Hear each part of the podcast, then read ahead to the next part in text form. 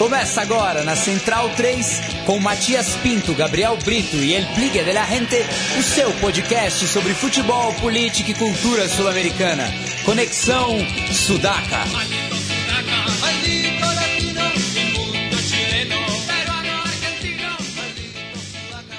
Buenas ouvintes do Conexão Sudaca. Infelizmente, por problemas técnicos, perdemos os cinco primeiros minutos da entrevista com Juan Pablo Mendes, jornalista do diário Olé. Escute o resto da entrevista comigo, Matias Pinto, e os meus compas Felipe Domingues, El Bigla de la Gente e Gabriel Brito. No habló con la prensa, habló Donofrio, que fue quien con- confesó el voto por Ali. Por eso esto es muy sorpresivo que un hombre, siendo segura presidente de la AFA, habiendo votado eh, Miguel Silva, que es un hombre de Grondona, que no se haya votado a Blatter, porque la instrucción que daba siempre Grondona era seguir a Blatter, ¿entiende? Eh, por eso es mucha mucha la sorpresa. Y bueno, la red de corrupción eh, eh, hoy genera que en el fútbol argentino se esté ge- gestionando mediáticamente y dentro de la dirigencia del fútbol argentino que el nuevo dirigente de la AFA no tiene que ser un dirigente de la línea de Grondona, porque Grondona quedó, está muy claro involucrado en esta red de corrupción porque es el personaje que se habla en el informe del FBI, un alto dirigente de la Conmebol con muchos años al cargo de la Federación Argentina, es obvio que no se puede tratar de otra persona que de Julio Grondona, el que el, el- el tema de la distribución de los sobornos, ¿no? É, Juan Pablo, é, conta aí pra gente um pouco é, sobre torneios e competências, né, que é a empresa que, que gesta os direitos de, de televisão na Argentina e também é, da Fox Sports latino-americano, né, que transmite a Copa Libertadores e a Copa América, entre outros torneios. Bueno, mire, a mediados de la década del 80, estamos hablando de 30 años, eh, más de 30 años yo creo, Torneos y Competencias firman el primer contrato con la AFA para transmitir la fecha de fútbol, no en directo, no los partidos en directo, sino los domingos a la noche. Pasaba, elegía un partido, un partido que era central, y se pasaban resúmenes de algunos de los otros partidos de primera. Esto, el, acuerdo con torneos y competencias se fue ampliando, empezaron a transmitir los partidos en diferido, partidos en vivo, hasta transmitirse todos los partidos de la fecha por televisión, hasta el año 2009, que eh, el kirchnerismo rompe el contrato de la AFA con torneos y competencias y se hace cargo el Estado de la transmisión del fútbol. Pero torneos y competencias es, socio del Estado en la transmisión de los partidos porque es el que gestiona la imagen, los contenidos, el que se encarga de, la producción, digamos, ¿no? Incluso hay periodistas que trabajan en torneos y competencias y que también trabajan para el fútbol, para todos, ¿no? Ustedes saben que en la Argentina todos los partidos de la fecha, ahora son 15 porque son 30 equipos, se televisan en directo, la mayoría por canal abierto y algunos por cable de los equipos más chicos.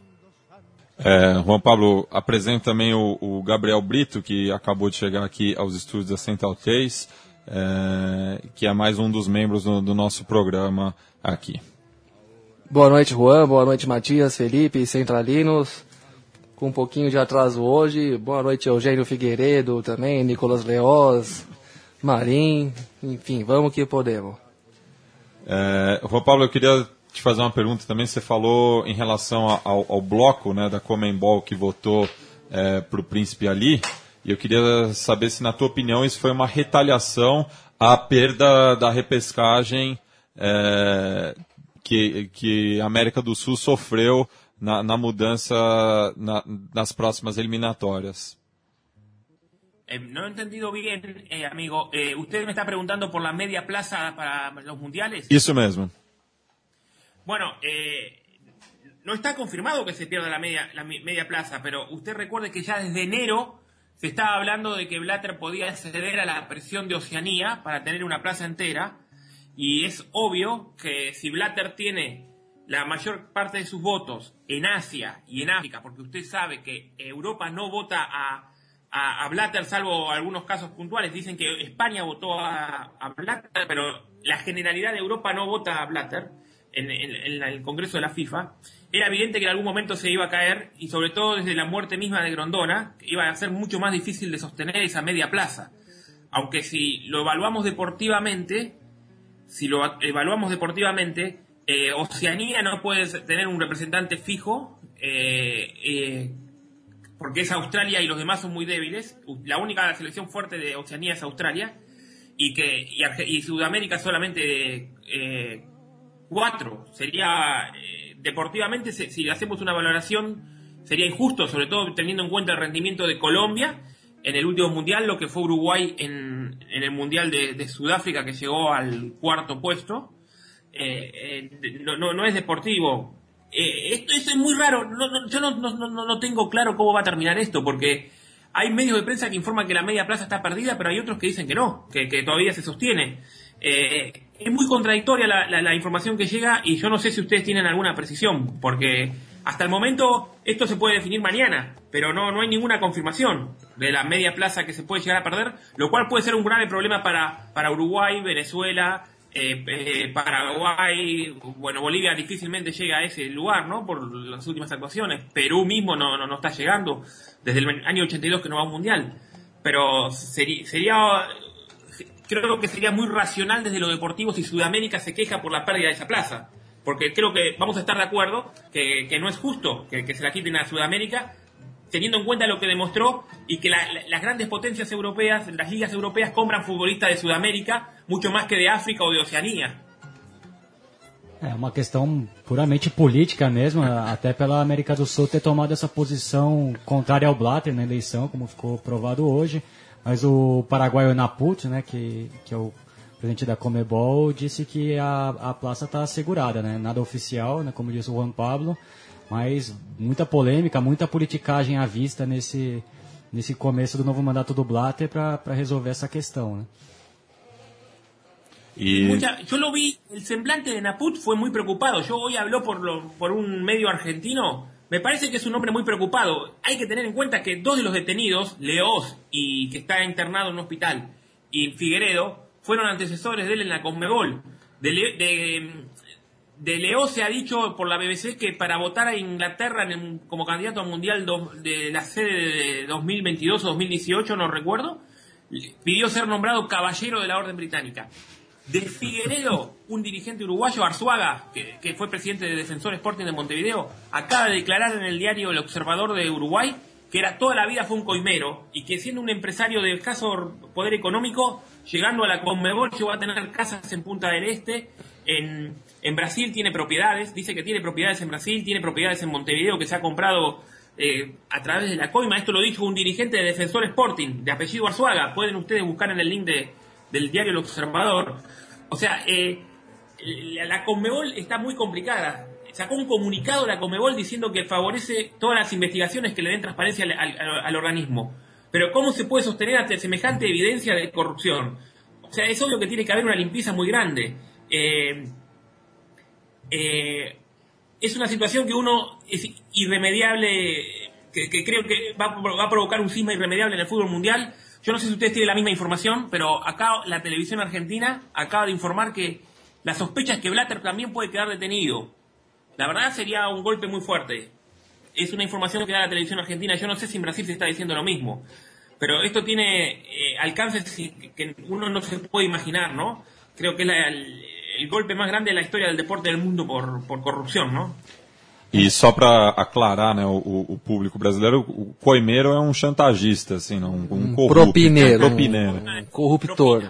É, Juan Pablo, e falando um pouco é, a visão do, do Estado argentino, né, do, do kirchnerismo desse caso, né, já que é, o Futebol para Todos movimenta bastante dinheiro, inclusive com com esses empresários que, que citamos no começo da, da, entrevista, né, que os três empresários argentinos que fazem parte da torneio de competências, que também negociaram, né, fizeram parte do, do, da mudança dos direitos televisivos na Argentina em 2009. É, é, o que falam na imprensa argentina sobre as investigações por parte do governo argentino nesse caso?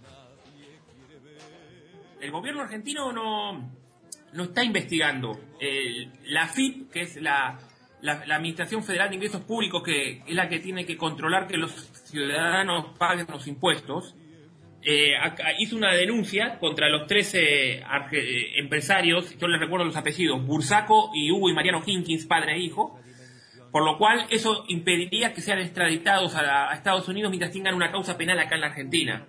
Pero no hay un rol del Estado argentino en esto, porque, bueno, eh, puede quedar pegado todo este tema de la, las transmisiones del fútbol para todos si se hace una investigación. Hoy la, la, Policía Federal fue a allanar las oficinas de torneos y competencias en busca de información que le pueda facilitar el paradero de Bursaco y de los y de Hugo y Mariano Hinkins. Pero eh, hasta ahora el, Estado no, no, no, se ha movilizado mucho, pese a que es socio de la AFA en la transmisión de derechos del fútbol. Y la transmisión de, de, de los partidos de fútbol de la Liga Argentina son un, tienen básicamente un contenido político. El, el gobierno kirchnerista lo aprovecha para publicitar su gestión. E, bom, Juan, a gente ainda, que é o Gabriel, boa noite. Minha primeira Boa pergunta é, bom, não é uma pergunta, né, mais uma, uma reflexão, porque a gente está discutindo uma coisa muito imediata, né, a casa dessas pessoas caiu, tudo bem, agora o mundo inteiro sabe como é que eles agem, como é que funciona a FIFA e os, e os grandes dirigentes e mandatários do futebol, tanto na, na Suíça como nos demais continentes. Mas, mesmo que. O que, que, que, que você acha que pode acontecer no plano mais imediato mesmo? Você acha que, essas pessoas, que, que essa turma vai perder os cargos de fato? E outra, parece que não existe nenhuma opção no horizonte de, do que colocar no lugar deles exatamente. Qual que seria uma solução para fazer uma limpeza autêntica, pelo menos no médio prazo? Solución, eh, bueno, yo no la, no la puedo saber. Es obvio que eh, tiene que haber una limpieza ética muy fuerte en la FIFA. Eh, eh, la frase de, que, que dijo hoy Blatter, que la había dicho ayer, de que no se puede controlar a todos en todo momento, es verdad. Pero que, que se haya revelado semejante nivel de corrupción en todos colaboradores de él, porque recuerden, usted observe todos los detenidos eh, de la dirigente de la FIFA eran todos aliados políticos de Blatter.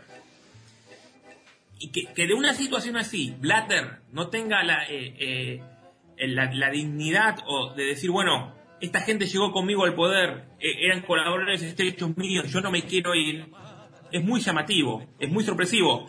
Eh, o sea, no, más que sorpresivo, es de muy caradura, es muy de sinvergüenza, no tiene vergüenza, ¿entiende? De- ante semejante situación. Eh, eh, el- yo les pido disculpas si no contesto todas las preguntas porque hay cosas que no, no contesto, no, Sí, no, sí. no- no interpreto, Eh. no, no, no, traduzco bien del portugués. Lo, lo primero que me- usted me dijo, mi amigo, ¿eh? pero espero que ustedes me puedan entender. Não, tá, sim. tá Ah, clarito. ah, ah, sim, não, tá claro mesmo. A questão é uma- não tem como responder. Ah, Nem eu, nem você conseguimos responder isso hoje, mas a impressão que dá é que não existe nenhum grupo organizado dentro do mundo do futebol que tem uma solução para para colocar no lugar do que tá do que tá mandando aí, né? É, o caso argentino é muito emblemático, né? Como a morte do Grondona deixou um vazio de poder, né? E Que no Brasil também, depois que o, que o Teixeira saiu da CBF, as coisas pioraram. pioraram aqui também. Na Argentina também parece que piorou. Um- Uma, uma pessoa que parece é, ter tomado um pouco as- a, à frente da questão toda é o presidente do River Plate, que parece um- ser um homem bem inteligente e, e que conhece bem o poder, que é o Rodolfo Donofrio, que hoje foi o porta-voz da AFA sobre o, o voto, né? A gente até falou um pouco disso no começo do programa. Ele parece ser um cara que está tentando tomar esse, essa frente toda em meio a essa bagunça toda. Não sei se essa é a opinião do, do Juan Pablo, né? Eh, Donofrio, sabe que es hijo de un ex interventor de la AFA, de la década del 70. ¿está? Es un hombre que entró al fútbol, regresó al fútbol en el año 2014 al ganarle las elecciones de River. Está. eh, que reemplazó a Pasarela, que fue el presidente de River que llevó al equipo al descenso. Pero también hay mucha incertidumbre en, en- en el fútbol argentino. El que ha manifestado públicamente su deseo de ser presidente de la AFA es Marcelo Tinelli, que es un showman televisivo, no sé si ustedes han sentido nombrar, pero es muy famoso, es el personaje más mediático de la Argentina, que es vicepresidente de San Lorenzo. Con él San Lorenzo ganó por primera vez la Copa la Taca Libertadores de América el año pasado, al vencer en la final a Nacional de Paraguay. Es un hombre que eh, tiene mucho manejo del marketing, mucho manejo de los medios, es muy astuto, pero también tiene mucha vocación del poder, tiene mucha ambición y bueno, es un hombre que, en- que genera desconfianza en sectores del gobierno. Pero el gobierno nacional se va en diciembre, ¿no? Y todo depende de quién sea el nuevo presidente. Pese a que hay dos candidatos, uno de centro derecha, Macri, y otro que es cercano, que es kirchnerista, Daniel Scioli, pero no, en realidad los kirchneristas, el gobierno nacional no lo quiere. Y bueno, eh, si viene Tinelli, se- eh, eh, sin dudas va a intentar despegarse todo lo posible de la imagen de Grondona, aunque eran amigos desde niños con Grondona. Eh, desde que Tinelli era niño era amigo de Grondona. Así que eh, la misma incertidumbre que está en el fútbol mundial está en el fútbol argentino, porque no se sabe quién va a, que, cómo va a continuar esto, y se, y se inicia con este, con este, al destaparse la olla de chantaje, de corrupción, de coimas, se, inicia la época en el fútbol argentino en el que nadie dice, nadie quiere llegar a la AFA bajo la bandera de Grondona, bajo la presidencia de Grondona. nadie quiere llegar bajo el ejemplo de Grondona, ¿entiendes? Ahora, la gente que quiere ser presidente de la AFA va a tratar de despegarse su imagen de lo que fue Julio Grondona. O sea, esto, la, la, implicancia directa que tiene en este momento el fútbol argentino, eh, eh, este escándalo internacional es ese, que ya la etapa grondonista parece haber terminado, quedado afuera, porque eh, hay muchas evidencias que, que, que, Julio Grondona era parte de esto, ¿no? Sí, sí, y... Bom, vou, vou te colocar aqui uma coisa que se discute no futebol brasileiro e eu queria saber se existe essa discussão no futebol argentino. E talvez aí a gente retire ideias do que poderia ser feito no âmbito internacional da FIFA. Se, aí por aí vocês discutem, pensam na, numa, numa numa hipótese de tirar o poder da federação através da criação de uma liga de clubes, como por exemplo aconteceu na Inglaterra mesmo, né? A federação continua lá tendo as funções delas, mas tem a liga dos clubes que organiza a Premier League, toma, toma várias decisões e não depende muito da federação. Isso se discute na Argentina? No, eso, eh, la, la, idea de Liga Argentina existió en la década del 90, muchos años atrás, y fue impulsada por clubes grandes, Boca, River, Independiente, San Lorenzo, Racing, pero no tuvo ninguna concreción porque, bueno, era imposible con Grondona en el poder oponerse a él, porque, eh, y en este momento no existe. Yo les quiero decir, Grondona era muy hábil, muy astuto para mantenerse en el poder, porque él eh, repartía prebendas, repartía dinero, eh, adelantaba recursos económicos para los clubes, y se garantizaba impunidad para que le renovaran el cargo por, eh, eh, como presidente de la AFA. Eh, acaba de saberse, por ejemplo, en el año 2013 sale campeón Newells y hay un jugador, Lucas Bernardi, que era positivo de, en un control antidoping de efedrina, creo que era la sustancia, y Grondona, y el hijo de Grondona acaba de decir, el hijo de Grondona, se llama Julito Grondona, es presidente de Arsenal, y acaba de revelar que en esa época Grondona, como era amigo del presidente de Newell's Old Boys, el señor Lorente, le dijo, bueno, te arreglo para que a tu jugador le den solamente 45 días de suspensión por doping. Solamente 45 días de, suspensión por doping. Que esa era la, política y la manera de manejarse de Grondona, porque Grondona repartía favores de esa manera y así se garantizaba impunidad para su gestión y que los dirigentes lo siguieran votando. ¿Entienden?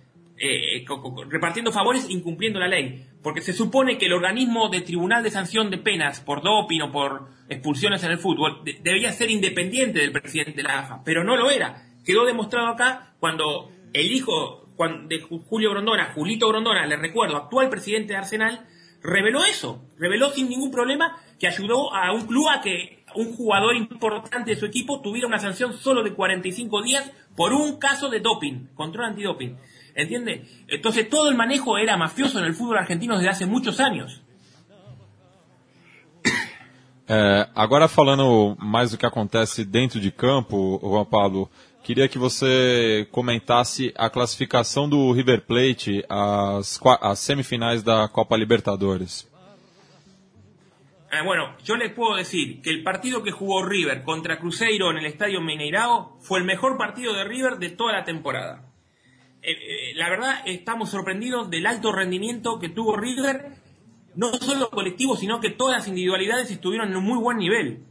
O sea, creo que Cruzeiro, eh, no sé qué, responsabilidad tuvo Cruzeiro, pero yo quiero decir al público, al torcedor brasileño, que se coincidió con la mejor actuación de River en mucho tiempo. Fue realmente sorpresivo lo bien que se descargaba espacio Mora, cómo descargaba las pelotas, cómo se ofrecía de salida, cómo, se ofrecía, marcaba el pase a los rivales, la definición de Teo Gutiérrez en el gol, la solidez que tuvo la defensa de River, eh, pero sobre todo lo que es muy difícil en terreno brasileño, en Brasil para un equipo argentino es muy difícil hacerse dueño de la pelota.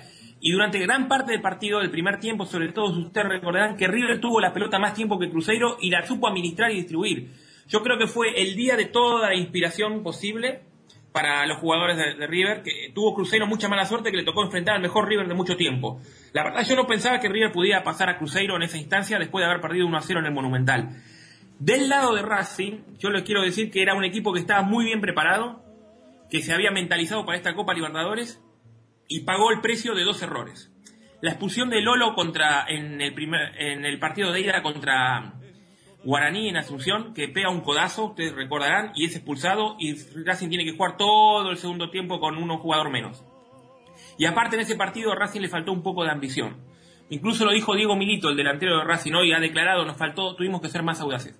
Y en este partido de revancha, la jugada determinante es la expulsión del arquero Saja, eh, después de un mal pase de atrás de Grimi, que Grimi es lateral izquierdo y, y, el entrenador Coca, para tener una salida más rápida, lo puso de marcador central, para que quería salir más rápido. Y un mal pase atrás te hace eliminar de un campeonato de la Libertadores. Es para reflexionar, ¿no? Eh, todo el año trabajando con un objetivo y un error te deja fuera. Pero bueno, es un golpe duro para Racing que le cuesta jugar la Copa Libertadores América, es un equipo que pasó muchos años sin ser campeón. Eh, se había preparado mucho, tenía un equipo que era sólido y compacto, pero dos errores individuales lo dejan afuera. Esto eh, es un, fue un golpe duro para la torcida de Racing, pero eh, también hay que admitir que Guaraní ha jugado un muy buen partido. Bueno, y hay que ver también cómo quedan instalados para las semifinales. River va a perder un jugador. Ariel Rojas, el lateral izquierdo, el volante izquierdo que jugó ayer contra Cruzeiro, termina su contrato en junio y ya dijo el representante Fernando Hidalgo que se va. Pero bueno, eh, sin duda los dirigentes van a tratar de mantener todos los jugadores porque es la oportunidad que tienen de ganar la Copa Libertadores. No sé si ustedes vieron las apuestas internacionales, está delante de Inter de Porto Alegre como candidato a ganar. Hoy publiqué algo en el, la web de Olé. Es el principal candidato a ganar la Copa Libertadores en las apuestas internacionales. Pero bueno, hay que ver cómo queda mentalizado el equipo después de un receso de un mes y medio. Los va a tener que mentalizar muy bien el técnico Gallardo. Pero bueno, eh, lo de River fue milagroso en la primera fase, porque estaba afuera y dependió de que Tigres con todos suplentes no perdiera contra Juan Aurich en Perú, lo, que, lo cual fue casi un milagro, porque había perdido River puntos increíbles en la primera fase. Fue un momento que el equipo tambaleó, perdió la orden, perdió el, el, equilibrio, perdió la capacidad de, de creación, la, la, inventiva, la, dosis de inspiración que, tenía, que habían tenido en el último semestre del año pasado con Gallardo, cuando ganaron la Sudamericana. Y ahora para River es la oportunidad. River tiene solamente dos Copas Libertadores en su historia, año 86 y 96. Por eso River eh, los jugadores se van a mentalizar que pueden quedar en la historia del club después de esta situación. Pierda Rojas, River. Pierda Rojas. Pero bueno, los, los, dirigentes sabiendo eso no van a dejar que se vaya ningún otro jugador. É, e o Rojas também havia até perdendo espaço né, no, no River, né? O time tinha um meio campo com o Craneviter, com o Piscolite de Ponzio. armador, é, com o Ponzio. O Ponzio depois agora entrou com o Craneviter, o Gajardo fez um doble 5, né? A partir do jogo com o Boca, mudou um pouco o esquema tático, né? Liberou um pouco o Carlos Sanches pela direita, que para mim é o melhor jogador do River nessa Libertadores já há um bom tempo. Sim, sim. Carlos Sanches, sim. O uruguaio vem jogando muito bem, aliás, fez outra partidaça contra o Cruzeiro aqui. E o Ponzio, pelo espírito que ele impõe ao time do River também, né? O, o River tem duas coisas, né, que me chamam a atenção e, e até por isso eu acho que é o grande favorito realmente a, a ganhar a Copa Libertadores, que é um time que quando propõe um jogo de toque, de passe, tem atributos para fazer isso, tem bons jogadores tecnicamente para fazer isso. E também quando for um jogo mais guerreado, como foi a série com o Boca, também o River consegue impor esse tipo de jogo mais de fricção no meio campo, né, com o Ponzi e o Craneviter, esse garoto também que é muito bom jogador, que tem um grande futuro na seleção argentina, a meu ver. E o River tem outras boas opções, né? O Driuzzi, que não pôde jogar esse jogo, que, que é um jogador do Sub-20, que também mostrou qualidades. O uruguaio Majada também é um bom jogador. O Pete Martinez, que veio do Huracão, é um jogador interessante. O River tem muitas boas opções e o Galhardo vem, vem demonstrando também ser um excelente treinador um, dessa nova safra excelente que a Argentina vem revelando de treinadores também. E o Aymar tem chance de é, aparecer? O Aymar já vem para o banco contra o Central, né? É, é, o... Verdade? Qual a condição do Aymar Mendes? Pablo Aymar? Sim. ¿Qué quieres? Eh, Aymar la, no é, juega desde hace un año. A condição. Hace un sim, año que não juega. Um ano já, bastante tempo também, né? De repente não chega a tempo de ganhar o espaço no time titular do River. Acho difícil até, né? E esse rumor no, no, de que... difícil, pero ahora ustedes tienen que saber que por reglamento, si se va un jugador, Rojas, puede inscribir a Aymar River para las semifinales. Pero la verdad es una incógnita, porque Aymar no sé si tiene 36 años ya, o 37. Es una incógnita y una gran duda cómo va a responder Aymar después de, tanto tiempo sin jugar, porque en Malasia también jugó muy pocos partidos. Ahora no tengo el archivo acá presente, pero creo que fueron menos de 10 partidos. O sea que en el último año y medio Aymar ha jugado menos de 10 partidos. Eh, eh, está concentrado y es la gran expectativa del hincha de River verlo ahora cuando en, la próxima fecha contra Tigre, contra Rosario Central, perdón. Pero eh, independientemente del nivel que muestre, yo no, imagino a Aymar de, de, titular en los partidos de semifinal de Copa Libertadores, porque es muy larga la inactividad por más que haya sido amigo de Gallardo de toda la vida, del entrenador, que son amigos, eh, eh, no, lo imagino titular. El Aymar espectacular fue el de River del 98, del 99, el, que jugó, el que ganó la liga con el Valencia en el año 2002. Ese fue un Aymar de muy alto nivel. Pero eh, hoy por hoy Aymar es una incógnita. É, segundo a ficha dele aqui no Soccer Way, o Aymar está com 35 anos. E, Juan Pablo, 35. Eu queria falar sobre o rumor, né, que é, o Theo Gutierrez foi oferecido ao Corinthians. Até que ponto isso é verdade? Não sabia, me surpresa. É, os, os, os, meios brasileiros repercutiram bastante sobre isso, que o, ele teria sido oferecido ao Corinthians pelos seus representantes. Bueno, eh, honestamente, eh, yo me entero por ustedes. me entero por ustedes. Eh, Teo Gutiérrez es un muy buen jugador cuando está bien. Tuvo un muy buen 2014. Este 2015 no estaba jugando bien. No, había tenido más puntos bajos que altos. Pero bueno, en el partido clave, ayer contra el ayer contra Cruzeiro, metió un golazo y tuvo una muy buena actuación. Ah, asistencia por primer gol Es un jugador conflictivo, ¿no? Es un jugador conflictivo. Ustedes recuerdan que se fue con conflicto de Racing, que sacó un revólver en, un vestuario. Se puede perder un, clásico con Independiente. Contra Saja. Sí, sí, contra Saja, una discusión con Saja, exactamente.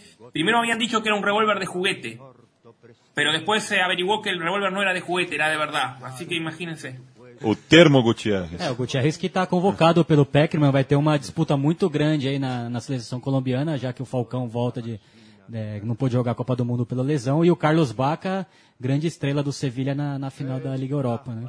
E, e, o Jackson Martinez também, que é o outro excelente atacante do Jackson Martinez, bueno. E o Teófilo, mas é, o Teófilo tem um futebol, é, eu acho que da América do Sul, tecnicamente, um, do, um dos melhores, se não o melhor centroavante que tem na América do Sul. O problema é o extracampo dele, né? Mesmo no River ele já teve problemas também com companheiros, com o mercado, mas seria uma bela aposta. Eu acho tecnicamente mais jogador que o Guerreiro, por exemplo. y Teo Gutiérrez técnicamente es muy útil, pero bueno, el problema es, eh, eh, dentro del campo también ha tenido problemas. Fíjense las expulsiones que ha tenido en, River, las expulsiones que ha tenido en Racing. Ha tenido tarjetas rojas por reaccionar de, manera que no indebida, por eso Teo Gutiérrez ha, sido... Eh, todo genera un combo de un jugador conflictivo. Ahora, el Teo Gutiérrez que enfrentó a Cruzeiro es espectacular, indiscutible, yo lo quiero en mi equipo. Pero bueno, Teo Gutiérrez es bipolar en ese sentido, ¿no? A veces tiene reações que não, uno não pode entender e compreender, não? E como vocês observam aí da Argentina o desempenho técnico do D'Alessandro pelo Internacional? D'Alessandro, bueno, ustedes saben que es el sueño prohibido de River desde hace muchos años. O sea, es el sueño que ya de la época de la gestión de Aguilar, la gestión de Pasarela. Pasarela empezó su gestión presidencial en el año 2009, diciembre de 2009, comienzo del 2010 y ya Pasarela lo quiso traer, no fue posible. Lo quiso traer eh, Aguilar antes de la presidencia de Pasarela. Eh, tengo entendido que ha sido operado de una mano y que va a estar inactivo, pero va a estar listo para la Copa Libertadores de América. En Argentina tenemos bien claro que el Inter de Porto Alegre tiene en Alessandro su conductor, eh, jugador desequilibrante, capitán y líder espiritual del equipo. Sé que hasta donde nosotros tenemos entendido que es, es, el futbolista que, es el líder de, los jugadores también, porque por su personalidad, ustedes esto lo saben mejor que yo porque están allá en Brasil, pero eh, se sabe que es el jugador que, al cual los, los compañeros respetan como líder, ¿no? Y es un jugador que ha evolucionado mucho en, en, Brasil eh, para, para, eh, para hacerse cargo de la conducción del equipo. Ustedes saben que en Zaragoza no, no terminó de, de, entrar bien en el equipo. En San Lorenzo sí tuvo un, una, un semestre muy bueno cuando antes de ir a Inter de Porto Alegre. Lo que, lo que hemos visto en, en Alessandro, una evolución en saber entender mejor el juego. Antes era más desequilibrante, más de hacerla personal y más de buscar el, el gol en forma directa, de, de, de, era más encarador. Ahora lo sigue siendo, pero a veces tiene más. En estos últimos años, en el Inter de Porto Alegre, yo lo que evalúo, quizás ustedes están más autorizados que yo para opinar, sin duda, es que ahora es más inteligente para hacer la pausa en el momento conveniente. ¿Está? Y bueno, y de Alessandro tiene una diferencia con todos los jugadores de River. que ya ganó una Copa Libertadores con el Inter de Porto Alegre. Ya sabe lo que es la experiencia y ya, ya la vivió, ¿no? Tiene un valor de experiencia. Yo imagino una final River Inter de Porto Alegre. Me, imagino, ¿no? Eh, son los dos candidatos a jugar la final, las apuestas, ¿no? Eh, pronóstico para la final no daría. Aparte hay que ver si llegan, ¿no? É, o D'Alessandro novamente importante nessa série, né, contra o Santa Fé. Os dois gols saíram em cruzamentos do Cabeçon. Ele realmente amadureceu muito na carreira, o grande condutor do Inter. Ele teve alguns problemas com o Diego Aguirre, né, nesse primeiro semestre. O Diego Aguirre também é um homem de personalidade muito forte, né, uruguaio. E, mas eu acho que o D'Alessandro é, realmente é um dos melhores meias do, aqui do futebol brasileiro, se não for o melhor e levando o time nas costas, né? O Inter que, a meu ver, não fez uma grande série contra o Santa Fé, é, foi muito parelho ali, decidido na bola parada, né? Os três gols da série em bola parada. O time do, do Aguirre ainda tem esse defeito, que aliás eu acho que é um defeito brasileiro, né? Dos últimos tempos, de chamar, de dar muita bola para o adversário, de, de esperar muito contra-ataque. É, eu acho que se o time colombiano se atrevesse um pouco mais no Beira-Rio, podia ter saído com a classificação mas o time foi aguerrido, algo que faltava um pouco ao Inter no ano passado. É, eu acho que o Aguirre trouxe um pouco isso, um time mais combativo, que acredita mais até o final do jogo, que corre mais. E foi graças a isso que o Inter conseguiu a classificação, né? Mas vai ter um duelo muito difícil com o Tigres do México, que me mostrou, a meu ver, é um time mais técnico que o Inter, tem mais toque de bola, mais, mais jogadores de experiência também, né? O, o Rafael Sobis numa nova função que a gente não estava acostumado, como condutor, como meia, não tanto como atacante. Tem um jogador argentino, dois argentinos muito bons, né? O é, Damian Álvares e o volante Pissarro. Também tem o goleiro Nael Guzmán, convocado pelo Tata Martino. E em cima disso eu queria perguntar para o Juan Pablo Mendes o que, que, ele achou da, da lista do, do Tata Martino para a Copa América é, e quais são as expectativas para a Argentina nessa Copa América. Expectativa é ganhar porque bueno, Martino ha mantenido la base del equipo que fue subcampeón en Brasil. El equipo, el esquema es distinto. Fíjese que la lista casi no tiene jugadores con posibilidad de jugar de volantes externos por derecha. Ha quedado fuera Enzo Pérez, ha quedado fuera Maxi Rodríguez. Eh, la idea de Martino es eh, armar un cuatro defensores con así, mira, el arquero va a ser Sergio Romero, ya lo ha dicho. Los laterales Zabaleta y Rojo, el de Manchester City y Manchester United. Zagueros Garay y Otamendi, Garay de Zenit de Moscú y Otamendi de Valencia. Dos volantes centrales, dos volantes centrales. Mascherano indiscutido, aunque juegue zaguero central muchas veces en el Barcelona. Y Lucas Viglia del, del, del Alacio. Libre como enganche, eh, Pastore. Messi indiscutible pastirado a la derecha, una gran diferencia con Sabela. Sabela utilizaba más de centro, de centro atacante a, a, Messi. con Martino arranca más por la derecha, ustedes lo pueden haber visto en los últimos amistosos. Hay tres delanteros de gran calidad para un puesto, que son Carlos Tevez, Juventus, eh, eh, Gonzalo Higuaín del Napoli y Sergio Agüero del Manchester City. Uno, ellos compiten por un puesto, porque por, la izquierda más adelantado va a jugar Di María, que no tuvo un muy buen año en el Manchester United, es obvio, pero la selección siempre le ha rendido eh, es un jugador tremendamente útil para la selección en casi todos los partidos.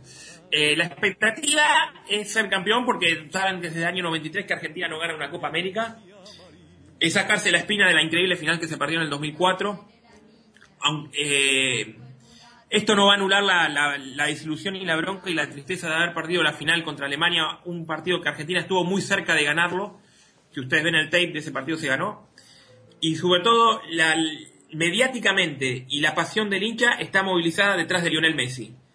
Eh, se le tiene mucho cariño a Mascherano desde la jugada, desde el corte que le hizo a Robben en la semifinal del Mundial de Brasil. En las semifinales ustedes recuerdan que le, que cerca Sí. del final del partido le, le- le- le tapó el gol a Robben, al holandés.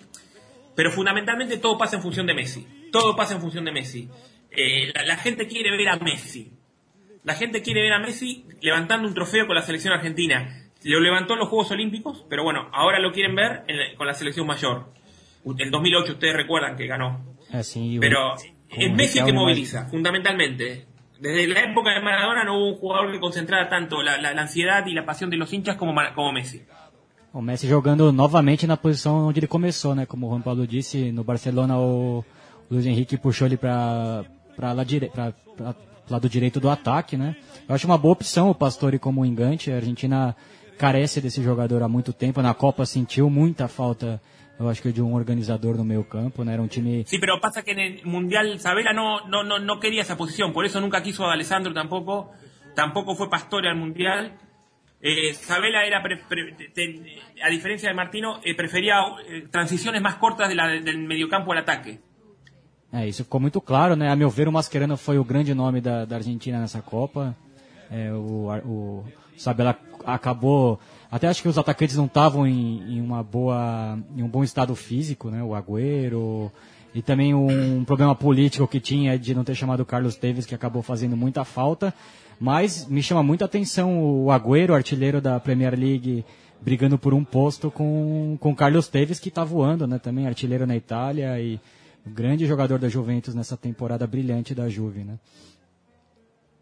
Sí, bueno, pero Martino en ese sentido es estructurado, no es partidario de mezclar eh, los delanteros de área.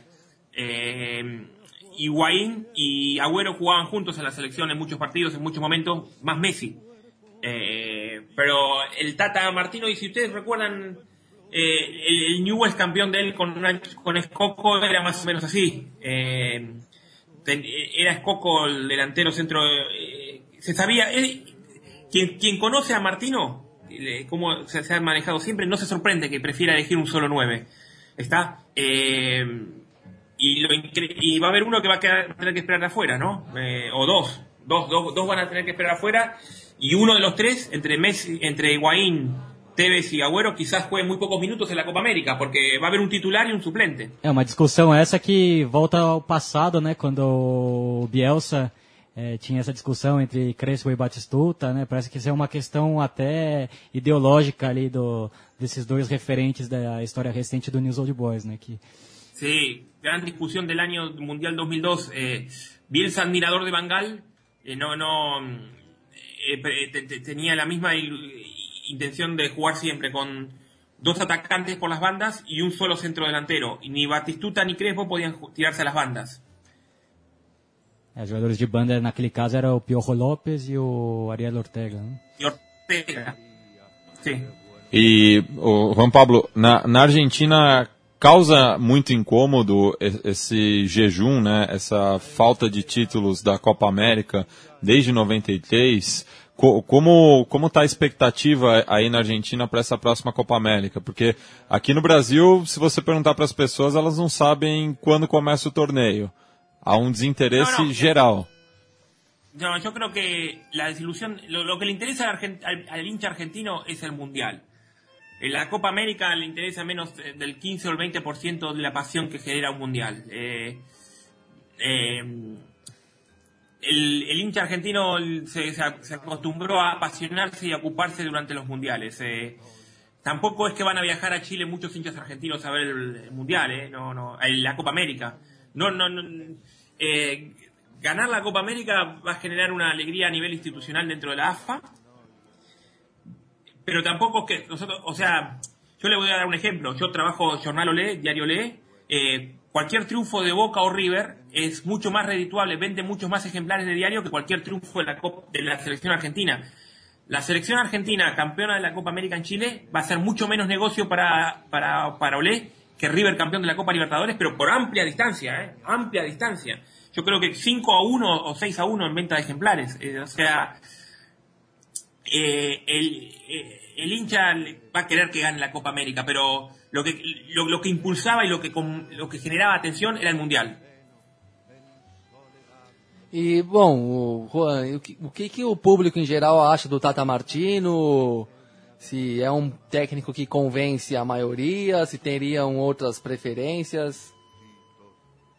No, no, mira, cuando se sabe que se va Sabela, eh, quedó instalado inmediatamente Martino, porque el, equipo de Newell's que salió campeón había sido uno de los mejores campeones de los últimos años en la Argentina. Y, y, el plus de la experiencia de haber dirigido al Barcelona, el mejor equipo del mundo, aunque su etapa no fue exitosa, fue mala, él lo dijo el Tata, eh, generaba, generaron esas dos situaciones un consenso dentro del, de del periodismo deportivo y dentro de la torcida, de que Martino era el candidato indicado para dirigir a la selección. Y los resultados han sido, en general han sido positivos. Eh, recuerda que se empezó con una goleada Alemania, en, el cancha de Alemania, en, en, Alemania, yo no recuerdo en qué ciudad fue, pero que Di María jugó un gran partido. Y bueno, eh, no, no, no, es, un, es un técnico que no renuncia al, al, sesgo ofensivo que le gusta al público argentino. Y, no es, y es un técnico que genera empatía, simpatía entre la torcida, porque tú lo, lo oyes declarar cuando habla con, con, la prensa o con los hinchas, es respetuoso, es eh, racional en el análisis, eh, y no, no, es un técnico que genere por su carácter rechazo entre la gente, ¿entiendes? Por eso Martino tiene, tiene buen consenso entre los hinchas. Tiene la, para mantener ese consenso tiene que hacer una buena Copa América. Tiene que ganarla para, para elevarlo un poco y si lo, lo que no, le perdona, no, no, se le perdonaría es que el equipo no pase de fase o eh, está eso sería muy grave. Pero por ejemplo tiene mucho más consenso del que tuvo Batista, que fue despedido en el año 2011 después de quedar eliminado en 2000 en cuarto de final de la Copa América del 2000 de Argentina. Eh, Batista era un técnico con una escasísima experiencia que fue un disparate darle la, la, selección a él, como fue en su momento un disparate dársela a la selección a Maradona, porque Maradona tampoco estaba preparado para dirigir a la selección argentina y en Sudáfrica se fracasó como se sabía que se iba a fracasar. Como todos sabíamos que Sudáfrica no, no, no, podía tener un buen rendimiento en la selección estando Maradona al frente. Y bueno, eh, acá se sabe que hay un trabajo, proceso de trabajo de seriedad y el, el hincha tiene confianza en Martino. É, Juan Pablo, é, voltando um pouco às polêmicas do Boca e River em La Bombonera, né? Qual, qual, foi a sua visão desse caso? Como repercutiu e qual foi a discussão interna que vocês tiveram em Olé sobre o caso? Bom, discussão interna não, eh, no, no, no, hubo una gran discusión interna en Olé, porque era muy obvio, muy evidente que ante semejante eh, crimen eh, había que tener una actitud condenatoria fueron criminales. Ustedes saben que el que tiró el gas pimienta está identificado y está libre, porque el delito de lesiones leves no es, eh, es, es, escarcelable. Eh, tirar gas pimienta es un delito, es, se considera lesiones leves y según la justicia argentina es escarcelable. Por eso el paradero eh, napolitano y todos los secuaces que participaron de esa maniobra están, de, de, están libres. Yo les puedo decir, el, hincha de Boca se quedó con mucha bronca, muy fastidiado, eh, con el argumento de que River fue favorecido por la Conmebol, que el partido se tendría que haber continuado. Eso lo dijo incluso el entrenador Rodolfo Arruarrena, que dijo que River tenía otros valores, pensaba que tenía otros valores y lo defraudó. Eh, la mayoría de los periodistas nos dimos cuenta a los 20 minutos de, de, del incidente que el partido no podía continuar, que fue una vergüenza que la Conmebol no lo suspendiera, que el árbitro no lo suspendiera de inmediato y que hacer continuar el partido era un argumento a favor de los violentos. Era como decirle a las barras bravas, a los violentos, ustedes tiren gas pimienta a los jugadores, que el partido continúa después. Entonces, eh, desde lo personal, yo estoy dentro del sector de la gente que cree que estuvo bien la sanción de, de quitar, darle el partido por perdido a, Boca, ¿no? Más allá que los puntos se ganan en la cancha. Pero un día que hay que hacer, matar a un jugador, los van a matar y el partido va a continuar después. Era, fue una vergüenza, una irracionalidad lo que pasó. Hay amplia sospecha de que esto pudo haber una movilización política, un motivo político para llevar esto a cabo, porque ustedes saben que el presidente de Boca, Angelici, es hombre de Macri que quiere ser candidato a la presidencia de Boca. Napolitano había sido parte de la lista política de Roberto Digón, que es un dirigente opositor en Boca. Entonces las sospechas de, de maniobra política, de conspiración están, en, están abiertas, están instaladas y fue algo gravísimo lo que pasó y una gran Y para los barras bravas de Boca también una gran pérdida, porque los barras eh, hacen negocio con los partidos de local, con los estacionamientos, con los reventa de entradas para turistas extranjeros eh, eh, y otras y otros ingresos que tienen los barras. Y entonces esto, lo- la barra de Boca dicen que quiere tomar eh, venganza contra estos hinchas que hicieron tiraron este gas pimienta, que armaron todo esto, porque por cuatro partidos Boca no, no aparte de que perderse los, los partidos de cuarto de final, semifinal, todo lo que podía haber ganado Boca, por cuatro partidos Boca no va a poder ingresar público y eso es una gran pérdida de dinero para los barras de Boca, para, el negociado que hacen estos delincuentes. E Juan, eu, claro, esse, esse episódio foi também mundialmente conhecido, né? Tá na história, no lado triste da história do futebol sul-americano, mas vamos lembrar disso para sempre, com certeza. E, como você disse, todo mundo está enxergando conspirações políticas por trás. Eu, eu me incluo entre os que enxergam por esse lado, porque a delinquência por si só, para mim, não, não parece o suficiente para explicar uma atitude tão, tão irresponsável que causou um prejuízo tão grande para o próprio clube. Então, o que, que você acha que esse tipo de, de- de acontecimento pode também motivar uma discussão sobre a construção de um novo estádio por Boca Juniors, coisa, coisa que a gente já escutou falar até aqui no Brasil, ou, ou tem a ver com eleições internas? O que, que, que, que, que a gente pode imaginar do que, do, do que, do que, que exista por trás dessa atitude, desse crime, Mire, né? yo lo que creo que le, le va a ser muy difícil a Angelici, el actual presidente de Boca, mantenerse en el cargo después de diciembre. En diciembre hay elecciones en Boca. Nuevo estadio, la misma dirigencia de Boca ya ha dicho, ha tenido que admitir que es muy difícil construir un nuevo estadio porque el- la Boca está, muy ligado a un barrio. Ustedes saben que Boca, el estadio de Boca queda en el barrio de la Boca, está muy identificado con el barrio. Tiene los terrenos de la Casa Amarilla, pero hay eh, construcciones que tiene que habilitar el gobierno de la ciudad eh, por cuestiones ambientales, cuestiones de estructuras edilicias. No le está autorizado todavía a construir un estadio nuevo al lado en la Casa Amarilla. Muchas veces se, abrió, se habló de construir una nueva tribuna al estadio sobre la calle Bransen, que es la que ustedes ven enfrente de la cámara de televisión. Ustedes cuando ven los partidos de Boca, enfrente están los palcos y hay una platea chica. Sí, no, hay sí. más- no hay una tribuna ahí porque hay una calle que es la calle Bransen. Y Boca no puede ampliar ahí los terrenos porque hay muchos, muchas casas de viviendas de personas que viven ahí y no tienen título de propiedad. Entonces no puede comprar Boca esos terrenos para construir una nueva tribuna. ¿Entienden? Eh, yo no imagino eh, que rápidamente esto se pueda solucionar y eh, un nuevo estadio. Está porque eh, hace mucho tiempo hay que, que Boca no tiene capacidad para meter en la cancha a todos sus socios. ¿Entienden? Hay 100.000, más de 100.000 adherentes. Que adherentes son los que esperan que los socios eh, norma- habituales de cancha no vayan a la cancha para tener un lugar. Y hay muchos socios que, que no pueden ir. Por ejemplo, para el partido con River solamente podían comprar platea los que ya habían estado en tres partidos antes del año. Y eso es injusto y bueno, la, la demanda, la pasión ha generado que Boca no pueda absorber toda la presión que hay de los hinchas para, para los partidos.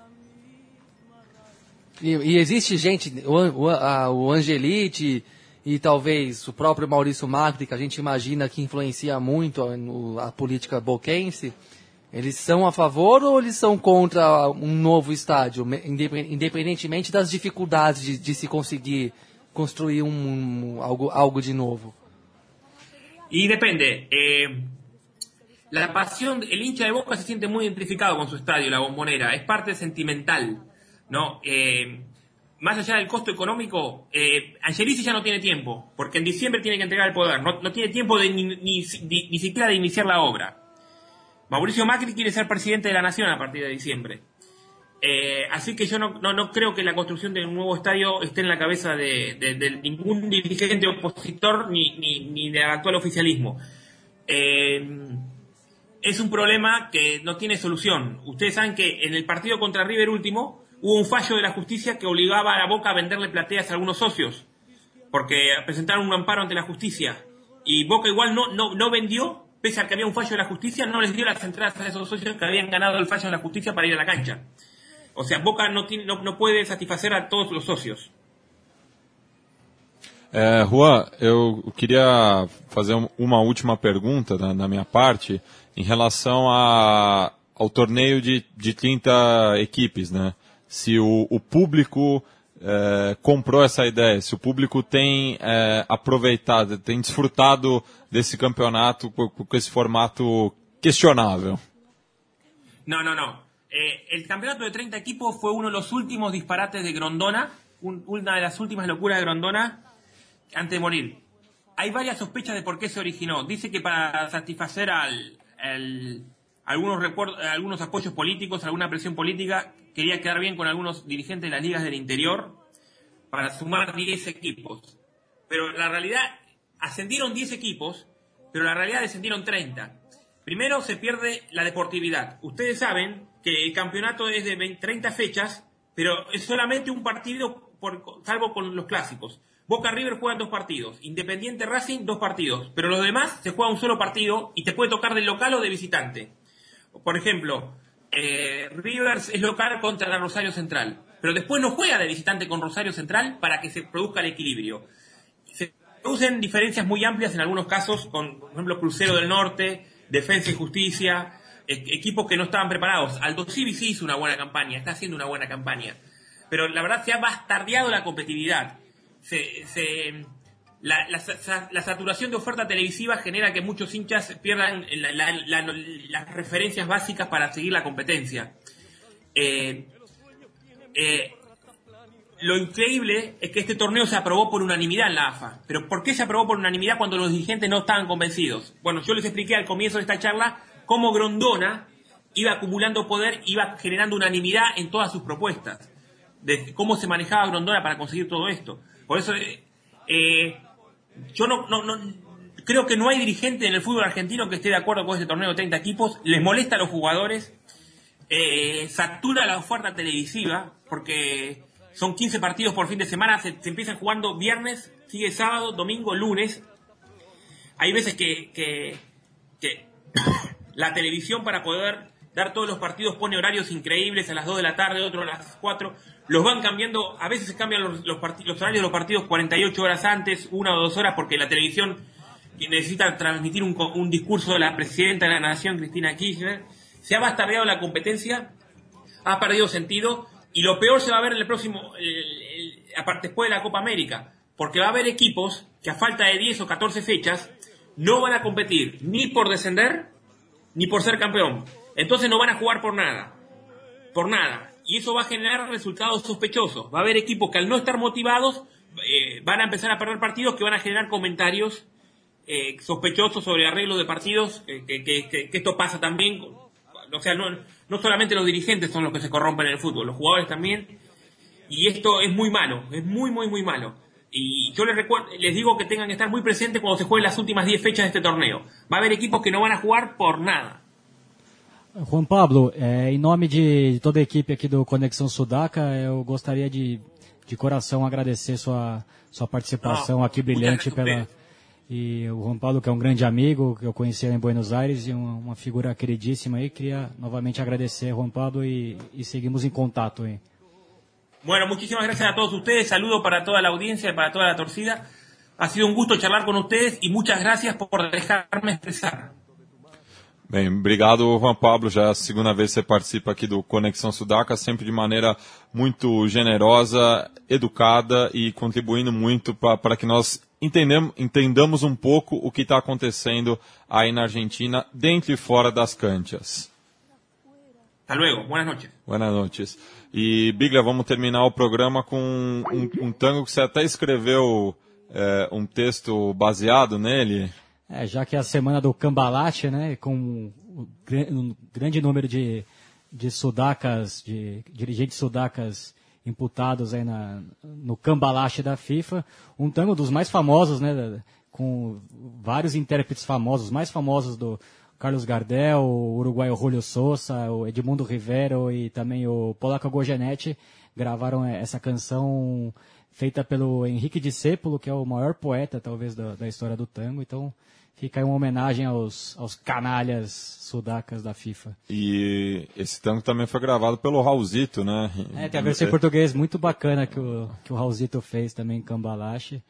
Eh, Ele fez uma adaptação à letra, colocou até o John Lennon no meio da, da letra do Cambalache roqueiro. Então vamos ouvir aí cambalache, é, que, que na tradução seria uma confusão, né? Um, um... É, isso mesmo, a palavra É. acho que ideal é essa, É. confusão ou outras palavras mais coloquiais, mas é isso o significado. Então vamos ouvir cambalache na voz de Julio E Souza. que venha muito mais cambalache aí no futebol, porque estamos precisando de, de, de agitar muito e chacoalhar muita coisa. Então, na voz aí de, do Del Varón del Tango, é, e eu sempre falo isso, né? não sei porque os uruguaios fazem tanta questão de disputar o Gardel, sendo que o Julio Souza é um intérprete mais é, completo. Ah, espetacular, o Julio Souza, ele talvez tenha sido o último grande cantor de tango, né? Ele que faleceu tragicamente em Buenos Aires assim de carro, mas realmente um grande figura e um grande ator, né? Ele participou de muitos filmes na carreira e eu recomendo bastante a obra do El Varón del Tango. Então, ficando aí com o tango de Henrique Santos de Sépulo, nos despedimos. Até a próxima sexta. Não, perdão, daqui a duas sexta-feiras, já que semana que vem é, o Conexão Sudaca aproveita o feriado é, e se despede de vocês nessa semana. Hasta!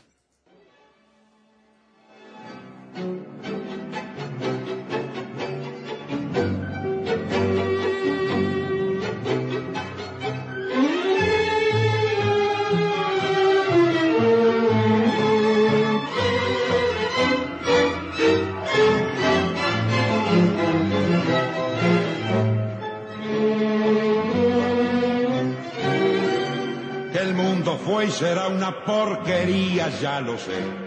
En el 510 y en el 2000 también, que siempre ha habido chorros, maquiavelos y estafados, contentos y amargados, valores y doblez, pero que el siglo XX es un despliegue de maldad insolente, ya no hay quien lo niegue. Vivimos revolcados en un merengue y en el mismo lodo, todos manoseados. Hoy resulta que es lo mismo ser derecho que traído.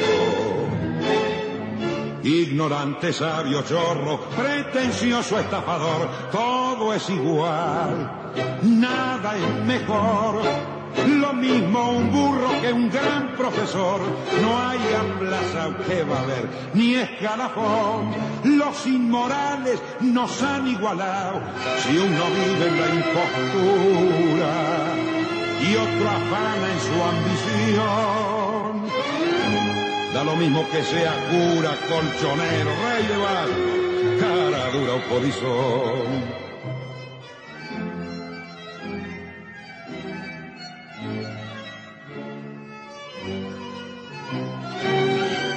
Qué falta de respeto, qué atropello a la razón.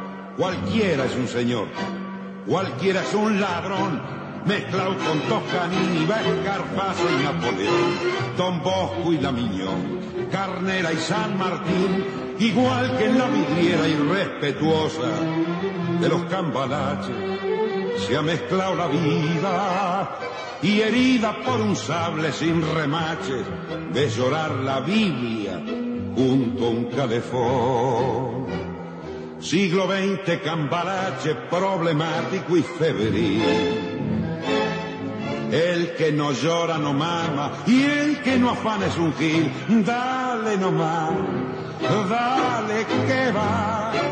Que allá en el horno se vamos a encontrar. No pienses más, sentate a un lado que a nadie importa si naciste honrado, si es lo mismo el que labura, noche y día como un buey. El que vive de las minas, el que mata, que el que cura, o está fuera de la ley.